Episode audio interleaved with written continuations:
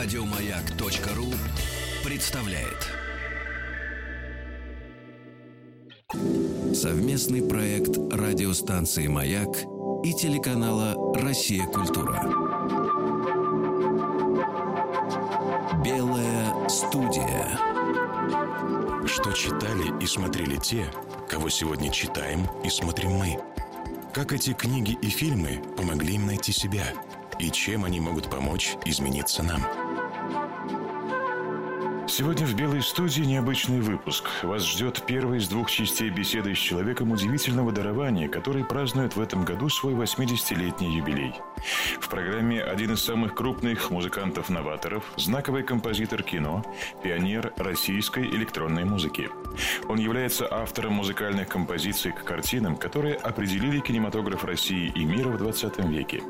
В их числе фильмы «Сталкер», «Солярис», «Зеркало» Андрея Тарковского, «Свой среди чужих», «Чужой среди своих», «Раба любви», неоконченная пьеса для механического пианино, «Утомленные солнцем» Никиты Михалкова, «Сибириада», «Белые ночи» почтальона Алексея Трепицына, Андрея Кончаловского, «Курьер» Карена Шахназарова и многие другие.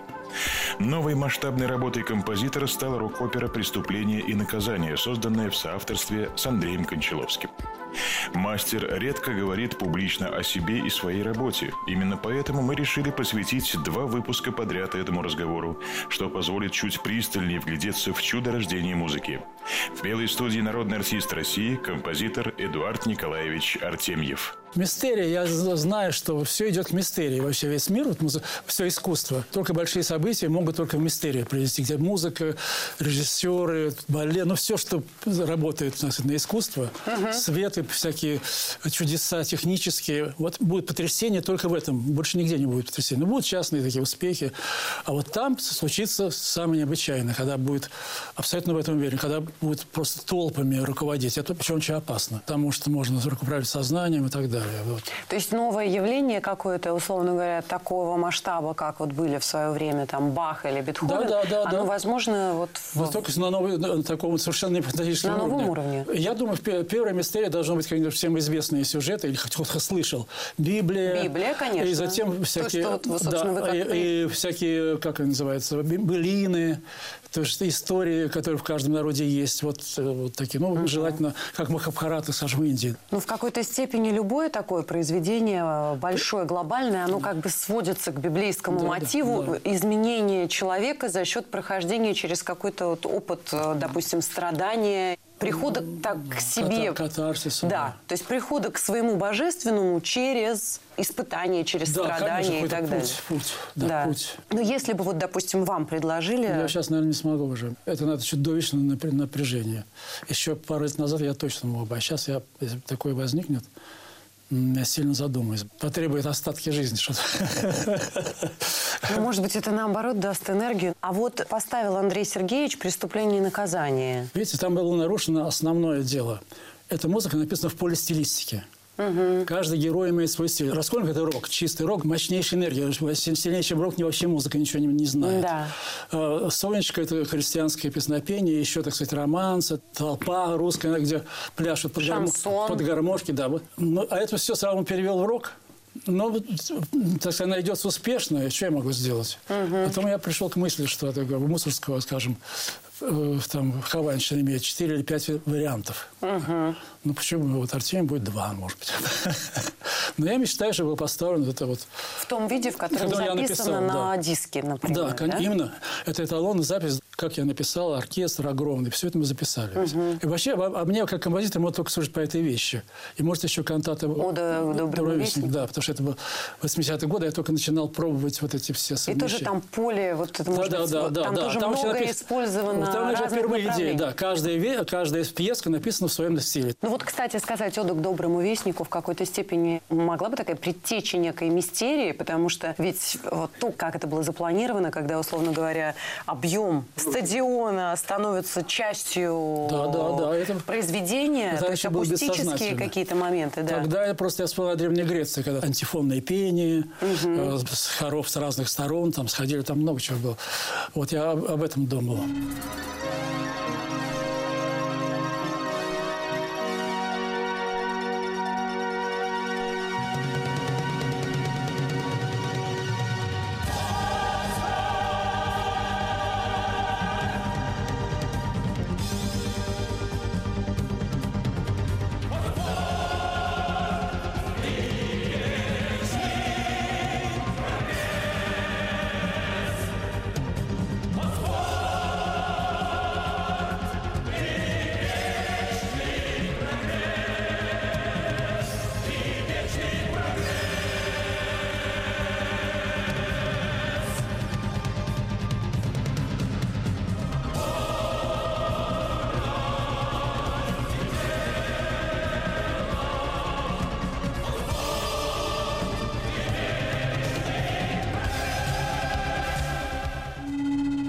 И как раз вот если возвращаться к Олимпиаде и к мистерии, да, Да. о том, э, что вы сейчас сказали, что звук становится еще и действующим лицом в какой-то степени. То есть, условно говоря, то, как звук на тебя воздействует там с разных сторон и так Это, далее. это в кругу музыканта, что музыка как бы э, исчерпывает саму себя, система акустическая становится другие четвертоны. Дело в том, что резервы еще есть, которые никто еще не занимался. Так, управление пространством. Пространство – это вот великая образующая, так сказать, сила, которая позволяет вообще рассматривать звук как один элемент, который можно вообще существовать сам по себе. Ну, скажем, одна нота, да? Вот играя пространство, изменяя, акустически меняя, там колоссальные. Такие же пробы э, тоже бессознательно. Вот там немецкая группа была Tangerine Dream, такая, Клаус Шульц, когда на, это, в принципе, минимализм, но уже который работал с пространством.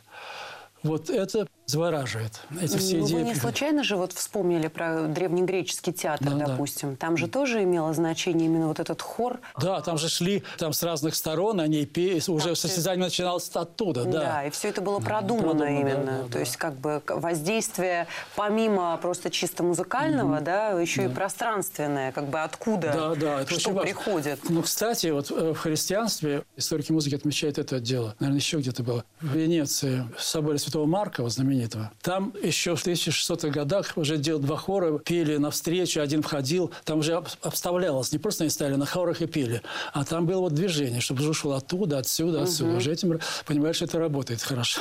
А вы, кстати, не думали о том, чтобы оду к доброму вестнику исполнить так, как она была задумана? Вот, знаете, у меня даже предложения, несколько предложений таких, но я всегда время был занят в кино, как, как правило. И я понял, что если мне этим заняться, то это потребует огромное количество времени. А после этого я еще жалею, что надо было попробовать. Это было бы невероятно. Мне кажется, что сейчас это тоже можно Ну, можно, сделать, но если поставить это Да. на стадионе, действительно, Да, да. и позвать туда, там же нужно что, рок-группа нужна, Да, хор все, там все, огромный. симфонический оркестр. Это своего рода могла бы быть такая мистерия, кстати Ну, сказать. небольшая.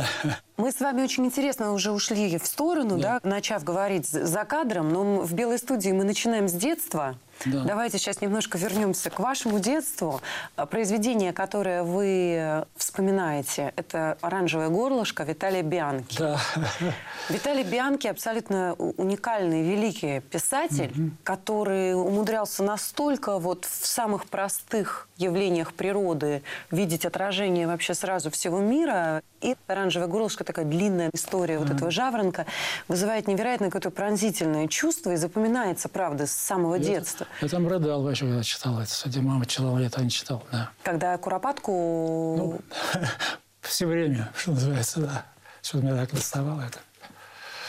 Да, сейчас матушку вспомнил. Да. Ну вот. Ну, вот, да. Это детские впечатления такие. да. Потом еще какие-то сказки. Вообще я воспитывался на, на сказках. Вот это, ну, вот, Пебианки. Маяковского мне мама читала. Что такое хорошо, что такое плохо. Мне очень нравился такой ломаный ритм. Я почувствовал дело. И помню, очень нравился. Маленький пеликан и большой пеликан. Вот, Я себе представляю. Вот. Ну, это такие книги, которые в детстве, значит, э, вот у меня, ну, Самара, мне год-два было. Но вот эти первые детские впечатления. Мы жили в Архангельске в это время. Все на северах. Я родился в Новосибирске. И с тех пор зиму я вообще ненавижу, когда мы столько вот все детство я провел в холодах. Я сейчас вообще в Москве просто когда Просто зима. Сибириада какая у вас получилась.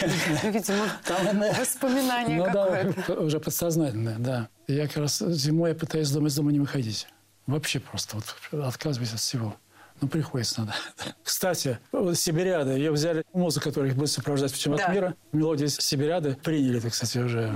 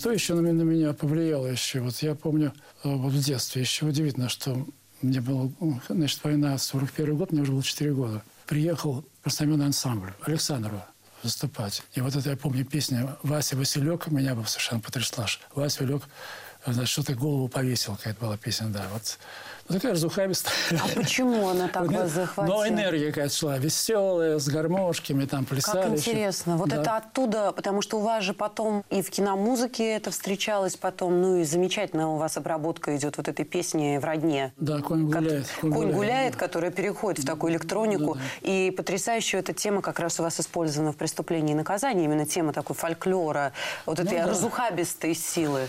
Кстати говоря, вот сцену убийства лошади я писал ее последним. Я это страшно боялся. Это очень масштабно написано. Вообще, конечно, э, Ряшинцев, конечно, гениальный поэт совершенно. На таком уровне он почти не меняет текста. Внутренний ритм находил в оригинале Достоевского. Как ты соединял? Я говорю, Андрон, это вообще... А здесь, правда, сыграл роль огромную что Он говорит, нет, давай, давай. В общем, добил uh-huh. меня, короче говоря.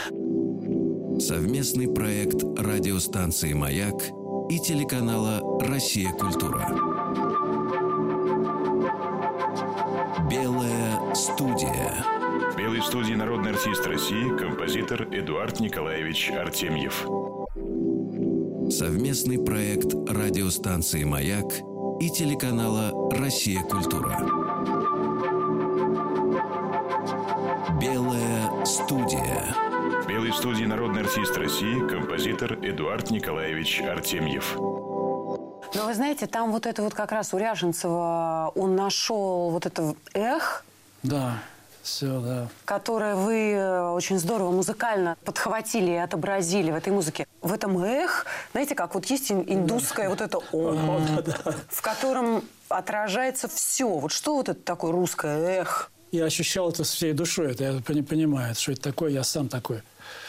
Но адекватно донести тяжело было, найти форму. Я, так, я много там эскизов написал, всяких таких, ничего меня не устраивало. Вот потом как-то вот, однажды, я помню, на даче под Москвой был, и вдруг я понял, пора, все.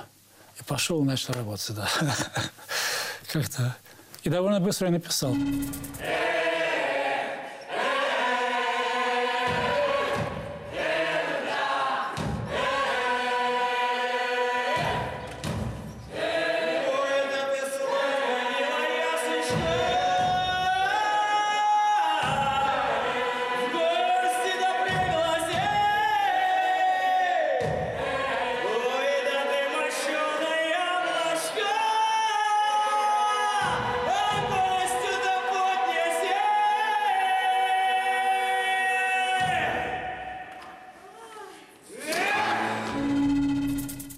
говорите, вот я сам такой, потому что в этой музыке, вот конкретно в этом а, произведении, да, внутри оперы, там чувствуется невероятная энергия, которая, с одной стороны, сокрушительная, а, то есть человек, который может все сделать, горы свернуть, с другой стороны, она как бы саморазрушающая еще. Да, да, да. А вот вы говорите, я сам такой. То есть да. вам понятно, что это? Нет, понять я не могу. Вы как-то не производите впечатление человека, в котором вот ну, настолько вот эти сталкиваются какие-то Но я, жернова. Вообще-то я сам себе. Я пытаюсь свои эмоции наружу не пускать никогда. На людях. А один, когда я могу расплакаться, там все что угодно. Поплясать, допустим, да? Да? Да.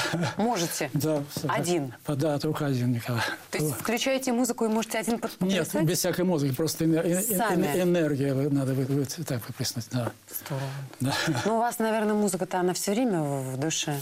А знаете, я, кстати, такой придумал теорию, что у всех музыка звучит, у всех, у любого человека. Но вот кто как бы способен сочинять, он может из этого хаоса выхватить одну интонацию, а которая подтащит все остальное. И главное, что удивительно, человек, который... Вот вы просто для меня колоссальный пример того, как вы какой-то нотой, мелодией, набором звуков вызываете абсолютно некое состояние. Причем поразительно, что у разных совершенно людей, допустим, с разным детством. Вот, к примеру, тема из Обломова. Да, я очень люблю это, да. Вот вы сейчас вспомнили я свою маму, и да. как-то вас это очень тронуло, как каждого да, из нас, воспоминания да, о своей маме, о детстве. Вы там до такой степени смогли музыкально передать? Почувствовал. Вот я помню это, когда мне Никита сказал, что надо тему детства. Ну, как ее тему детства? Это, я никогда таких не делал работ. Вообще Никита сильно меня продвинул вперед или назад, или в сторону, неважно, продвинул куда-то. В части жанровости какой-то. Потому что я, допустим, тема детства, думал, что надо какую-то детскую, детскую музыку написать. Потом сам не отказался. Вот это вот, в принципе, на одной ноте там та ра та ра да да да да та да да да да да да да и все. Но разместил их в пространстве. Вот это вот одни из первых, когда пространство заиграло. Эх, и всякое пошло. Когда мальчик закрутился на карусели, тоже мне это помогло. Вообще образы э, в кино мне помогают очень сильно. Ну вот эта тема детства из Обломова, тема времени и утраченного чего-то такого, что навсегда ушло и в то же время не отпускает. И когда вот это накладывается потом на монолог, который Олег Павлович читает о смысле. Да, да, когда в бане, да, в да, да, да, да. Про то, что человек это как листочек, листочек дерево сбрасывает да, эти да. листья. Это уже вообще... Ну, это Никитин эти дела, да. Это корневая система, да. да, ствол, который власть, да, и листья, которые распространяются и так далее. Это, это вообще потрясающая вещь. Да. Но при этом ваша музыка придала этому какую-то вот вневременность и вне, ну как бы не привязанность к конкретной какой-то ситуации, к конкретному человеку, а какой-то вот, ну как высшая сила. То есть в этот момент ваша музыка, когда после этого монолога, она звучит как присутствие Бога, как присутствие какой-то высшей. Вы, насколько я смогла услышать, использовали эту тему в преступлении и наказании. Вот там же тоже мать, да. когда мама эту песню мне пела в детстве. Вот это я пришел, что лучше ничего не сделал, я ее взял туда. Да. да. Но ведь каждый лист, пока он растет, он живет одной жизнью с деревом, с его корнями, его ветвями. Он их чувствует, наверное необходим им. Значит, доля этого листа есть в последующих годах, была и в тех прошедших. Так верно и мы, кто бы ни был, раз живем, значит, есть смысл какой-то. Я как это подумал, обрадовался, даже заплакал. А спроси, почему, я и объяснить не умею. Потом листал как-то учебник старый по ботанике. И вычитал, что деревья так долго не живут, разве что секвойи. Так стыдно сделал, что ничего не помню, чему учился. В голове моей как будто архив. Мертвые дела, цифры, эпохи, религии. Ничто ни с чем не связано. как библиотека из одних разрозненных томов ни одного полного собрания. Ботанику забыла. Спроси, зачем я помню, что Селевкт I в 306 году до нашей эры победил какого-то Чендригупта,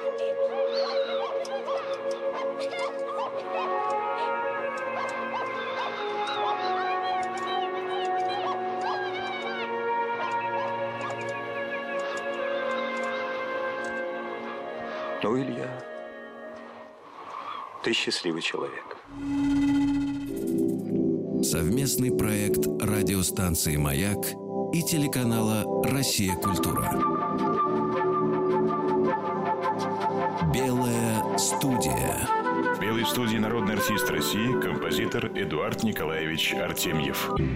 Совместный проект радиостанции «Маяк» и телеканала «Россия. Культура».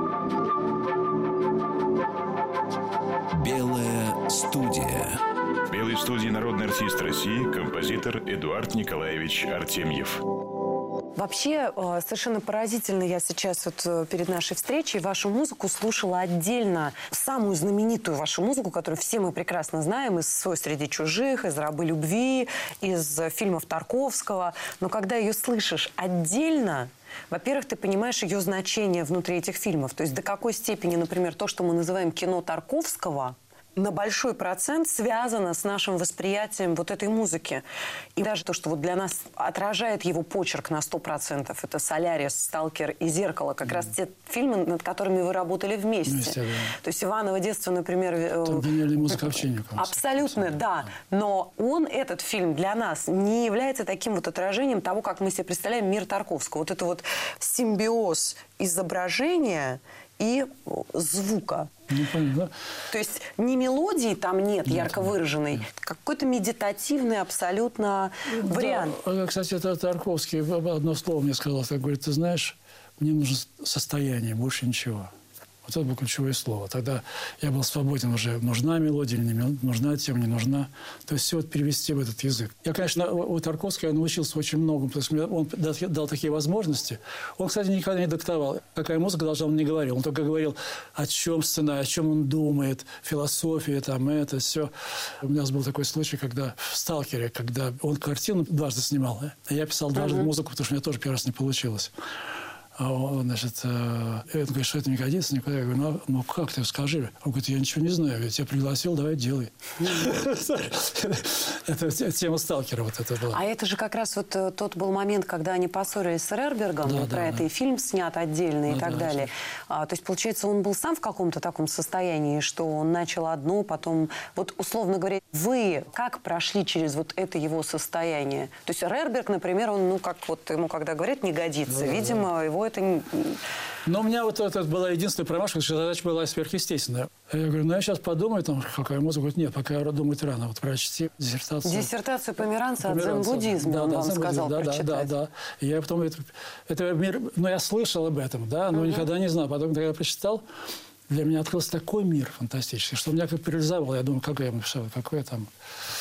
Вот. Но я потом сам же от руки все переписал за, двое, за, за двое суток. Я не мог оторваться. Меня это, потому что мне тоже Переписали эту ну, диссертацию? От руки, да, да. Тарковский сказал, что вот все дают на пару дней, а потом отдашь, потому что мне она нужна. Я переписал все, у меня она есть. Это, конечно, для меня... Это фантастика. Ну, это огромная огром, вещь. Да. То есть там сколько страниц? 300, да?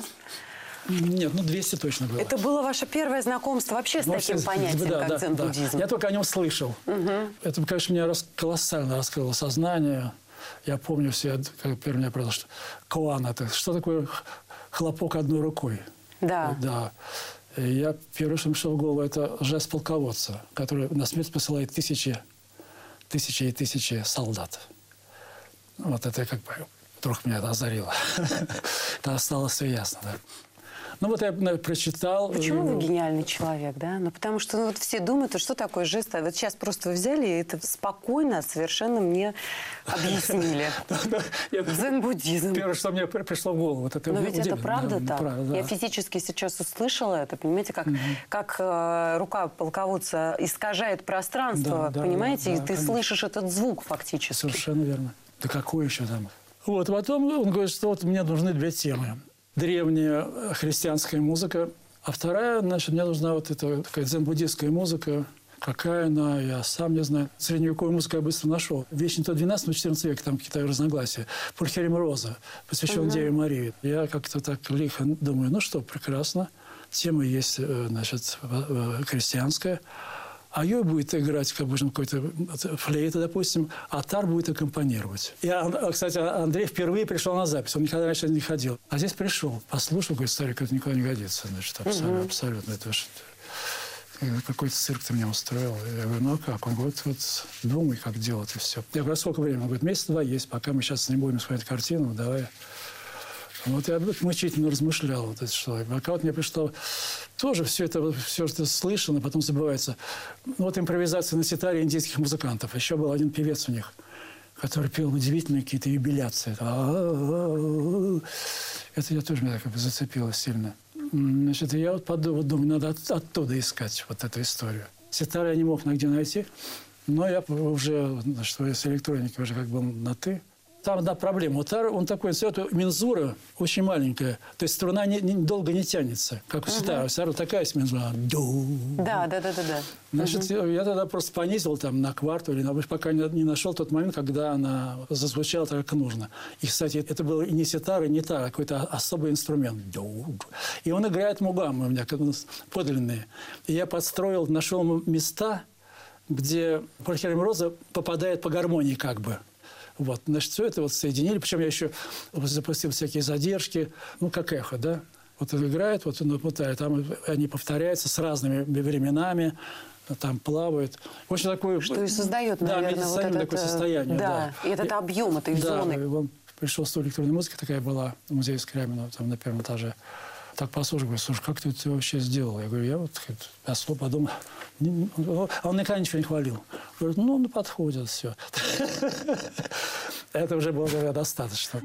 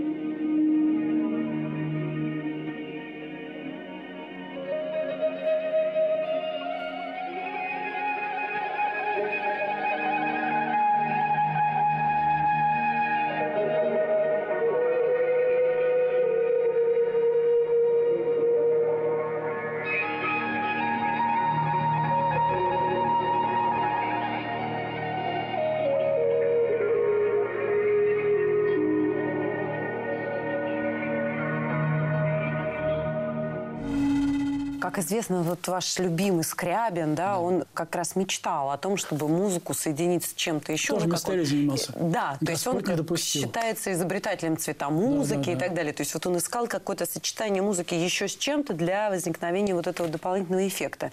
И когда я вижу ваши фильмы с Тарковским, а, мне кажется, что то, что у вас получилось с ним, с Андреем Арсеньевичем, это в какой-то степени вот некое такое производное от музыки и видеоряда.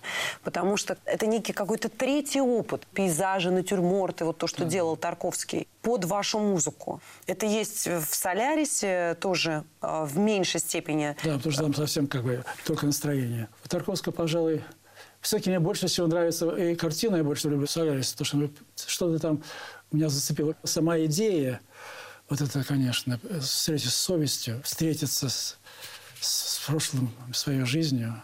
Вообще, я бы, я бы умер сразу бы, если так случилось. Ой, господи, прям сейчас но вы сказали же, что «Солярис» — это еще и лучший фильм о любви, ну, что да, совершенно да. правильно и совершенно точно. И поразительно, что любовь замещает стыд. Да. Вот это удивительно, то, что получилось в картине, то, что абсолютно чувствуется, что любовь замещает этот стыд, как бы вычищает его, превращает его в какое-то другое совершенно химическое вещество и очищает и Криса, и, Криса, да. и Хари, которая становится человеком фактически, то есть ее да. человеком делает ее любовь и, и ее готовность пойти на жертву. То есть любовь да, делает да, эту голограмму человеком. Что там столько уровней, чем дальше смотришь. Сам, кстати говоря, это, конечно, лучшая роль Баниониса, конечно. Это вообще в кино. Я считаю, там Крис потрясающий. Вроде он ничего не делает, да? А вот что-то там... Ну, Андрей в нем вытащил. А его переход от того, в общем, достаточно циничного, прагматичного да. человека, которым он является в начале, да. к раскаивающемуся вот этому сыну, грешнику на, на коленях да, перед отцом. И картину да, он да, взял, да, Рембрандт «Возвращение блудного да, сына». При этом он не играет, вот вы правильно сказали, там он не играет в начале злодея, а в конце такую душку. Это абсолютно да. внутренний переход.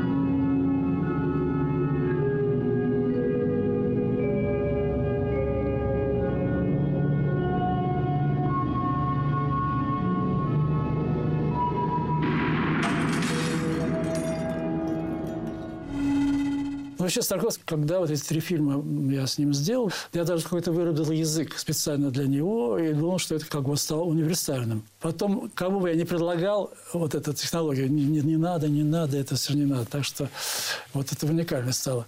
А, но потом она мне пригодилась уже в моих сочинениях, которые немногочисленных, но которые я вот сочинил помимо кино. Да. Но ваша музыка имеет поразительный эффект, потому что я вот сейчас слушала просто в машине CD, есть диск с вашей музыкой к фильмам Тарковского.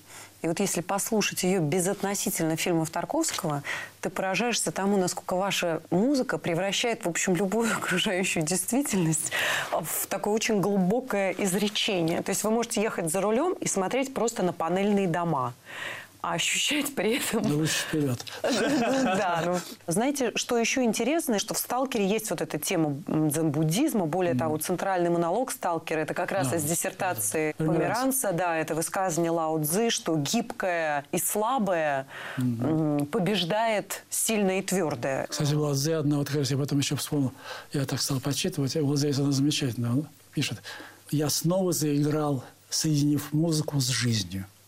Дальше я не помню. Но вот это вот сама, угу. как мне вдруг запало в голову совершенно, да. С текущей жизнью, с текущей жизнью, угу. да. Совместный проект радиостанции «Маяк» и телеканала «Россия. Культура». Белая студия. В белой студии народный артист России, композитор Эдуард Николаевич Артемьев. Совместный проект радиостанции «Маяк» и телеканала «Россия. Культура». Белая студия. В белой студии народный артист России, композитор Эдуард Николаевич Артемьев. Сталкер, при том, что вот он был сделан под воздействием э, дзен-буддизма, да, он еще к тому же получился невероятно христианским повествованием. Ну вот, вот как-то получилось, да. Но ну, это... То есть получается, что Тарковский сознательно или бессознательно, он соединил... Бессознательно, он мне такую задачу поставил. Ну, правда, при этом говорил, что знаменитая фраза Киппинга «Запад и Восток, был, две разные, и вместе им не сойтись». Как угодно близко, но пройдут угу. рядом. Вот это тоже ключевой был момент его, да еще вот там, вот вы говорили о пластинке, сказали, которую я там делал, угу. и там в конце есть посвящение Тарковскому. ну, да, я, я, сказать, когда, он когда умер, умер я, вы... я понял, что вот как бы душа странствует, вот, так сказать, вот это вот такое ощущение. Это в первой жизни было. Так, я обычно там долго все работаю, что-то там, что-то делаю. А здесь прям электроника, которая требует большого процесса подготовительного. Включить синтезаторы, найти это все. Я помню, как я сам нам был, вот так что-то включал, и все у меня получалось. Я практически сделал все, придумал за один день, не успел, быстро потом очень рано утром встал и до, до к вечеру закончил. Такой большой, там, 10 с лишним минут, там ну, много всего. За один день вы написали? Ну, в принципе, да. Но это какое-то самодовольческое состояние. Я потом сам вспоминал, ну, вот бы еще такое поймать. Но больше, наверное, такого Потрясающе. не было. Да. Вот именно вы сказали душа. Как будто, правда, отлетает душа. Ну, я очень ярко это представил, когда как будто вы, вот знаете, ну, как ныне отпущающе. То есть, понимаете? Понятно. Вот как... Я понимаю, да. Вот, вот у меня было это ощущение, что как будто вот отпускается душа от страдания к какому-то вот туда, где наконец она найдет какой-то покой приют.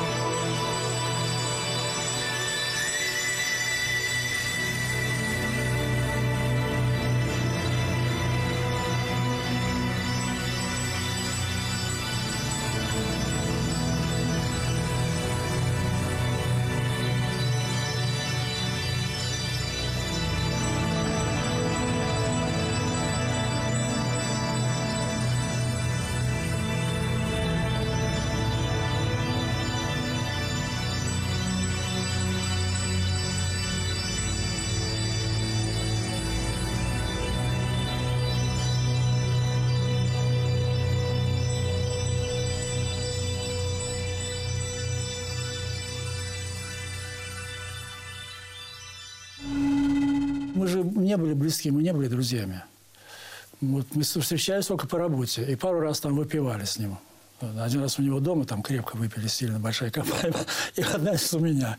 И вот все вот это, вот такие какие-то, только по работе звонит, он, ты будешь? Я говорю, конечно, все. По работе мы встречались почти там, очень много, а потом опять расходились совершенно. Он закрытый был, Андрей очень человек. Это его был, э, так насколько я видел, ближайший друг это Солоницын Толя. И умер от одной болезни. Вот что поразительно. Вот это у них было какое-то... В общем, он там у них часто останавливался, жил там. И это они вот были как одно целое какое-то такое. Вот. И он его был какой-то даже и на экране, как альтер-эго. Ну, То есть да, он да. воплощал какую-то одну его сторону, так скажем. Вот именно вот эту сторону такого ищущего и непростого для других людей всегда человека. Такого. И там же в «Солярисе» он сыграл Снаут. Да. Вот он... Он все время играет да. такого не самого приятного да, человека. Да, да, да, да. Ну, кроме Андрея Рублева. С одной стороны. С другой стороны, Андрей Рублев тоже не был душкой. Да. Это всегда такое вот стра... через ну, страдания. Не может, не может быть душкой. Но не случайно его же пропускает зона, понимаете? Самого, да. казалось бы, противного из всех участников процессии, такого самого, сталкер, да, да, да, да. самого вредного и так далее. Да, прагматичного. А вы знаете, я почему-то помнил, я Андрей это не говорил, но мне показалось, что вот зоны допускают, ну, по, по, по милости Божией, да, но ощущая его, что он получит потом ничего. Так сказать, соблазн, поддался соблазну. Вот это было как бы наказание. Ну, только не, не сильное наказание, но вразумление. Угу. Потом, может быть, придет и прощение, может быть, вот так. Я как-то вот так это понимал. Но я с Андреем над этим не разговаривал, потому что думаю, сейчас скажет, ты ничего не понял. Совместный проект радиостанции «Маяк» и телеканала «Россия. Культура». Белая студия. В белой студии народный артист России, композитор Эдуард Николаевич Артемьев. Еще больше подкастов на радиомаяк.ру.